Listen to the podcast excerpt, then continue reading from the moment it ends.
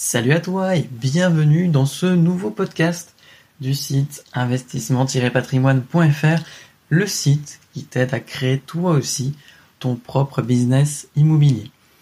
Donc je m'appelle Quentin et je suis le créateur de ce site et aujourd'hui on va parler des frais de notaire et plus précisément de qui paye ces frais. Juste avant, je t'invite à télécharger ton pack de bienvenue offert contenant notamment une formation vidéo complète pour acheter ton premier bien immobilier. Toutes les étapes à suivre y sont détaillées et tu trouveras également un simulateur te permettant de calculer en moins de 3 minutes si le bien que tu vises est une bonne affaire ou non. Tu trouveras le lien ci-dessous dans la barre de description ou directement sur le site investissement-patrimoine.fr.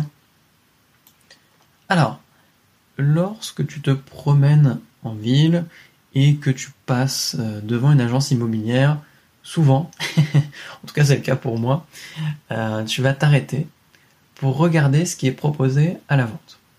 C'est humain, je pense qu'on est quand même beaucoup à le faire, même des personnes qui aujourd'hui ne sont pas forcément en quête d'investissement immobilier vont quand même regarder. Et les prix qui sont affichés sont dits FAI, c'est-à-dire frais d'agence inclus. Donc en gros, le prix va comprendre le coût du bien. Par exemple, si on a 110 000 euros FAI, c'est par exemple 100 000 euros comme prix d'achat du bien, plus 10 000 euros de commission pour l'agence immobilière. Donc 110 000 euros FAI.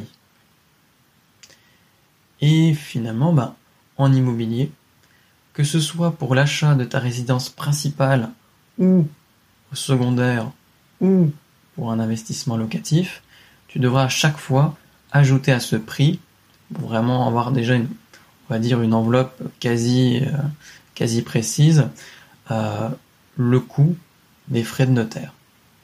Alors concrètement, combien, à combien se chiffrent les frais de notaire? C'est très simple. Ça va représenter 9% environ du prix du bien dans de l'ancien. Donc de l'ancien, en gros, c'est une habitation dans laquelle quelqu'un déjà habité. Ou alors 3% pour un bien dit dans le neuf, alors c'est 3% environ, et de un investissement neuf, en tout cas un, appartement qui est neuf ou une maison qui est neuve, c'est euh, un bien dans lequel personne n'a jamais habité. Voilà en gros la, différence, je caricature un peu, mais c'est ça, en gros.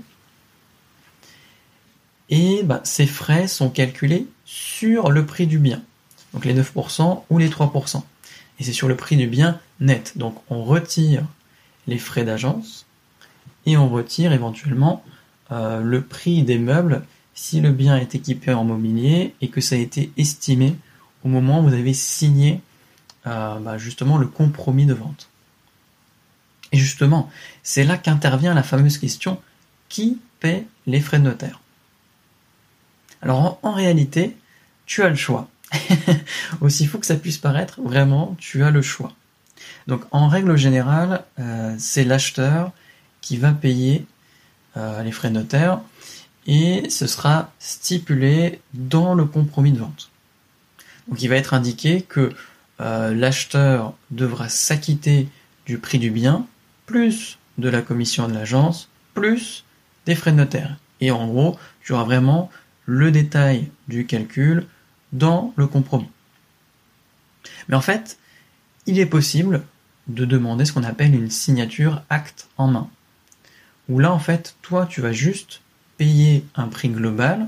Donc, tu auras juste, en fait, dans le compromis, d'indiquer que c'est une signature acte en main, par exemple, pour 130 000 euros. Et toi, tu payes juste 130 000 euros. Il n'y a pas de détail, c'est juste une enveloppe.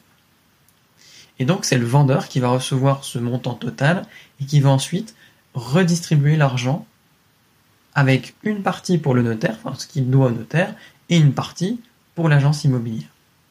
Donc ça, ça peut être quelque chose de très intéressant pour optimiser ton plan de financement, et on en parlera dans un futur podcast si ça t'intéresse. Mais c'est un effet de levier pour pouvoir soit faciliter le passage de ton dossier auprès de la banque pour un emprunt bancaire, soit tout simplement réduire le coût d'acquisition au moment où tu signes chez le notaire.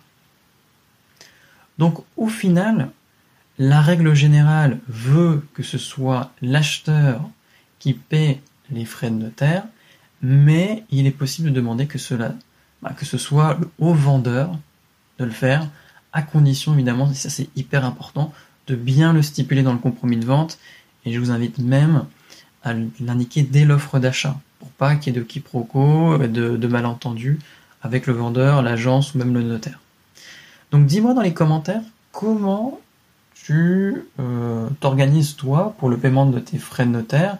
Est-ce que tu les laisses à la charge du vendeur ou est-ce que tu les prends à ta charge? Est-ce que déjà ce, est-ce que ça te paraît déjà plus clair par rapport à peut-être cette question que tu te posais? Voilà, n'hésite pas à me laisser ton commentaire ci-dessous, ce sera très intéressant d'avoir ta réaction. Et surtout, n'oublie pas de télécharger ton pack offert qui te permettra toi aussi de faire tes premiers pas dans le business immobilier. Tu verras, c'est très clair, c'est très complet. D'ailleurs, tu as, des surprises dans le pack, donc n'hésite pas à le télécharger, c'est offert. Et si tu ne veux pas louper les prochains podcasts, abonne-toi tout simplement à la chaîne. À la prochaine. Salut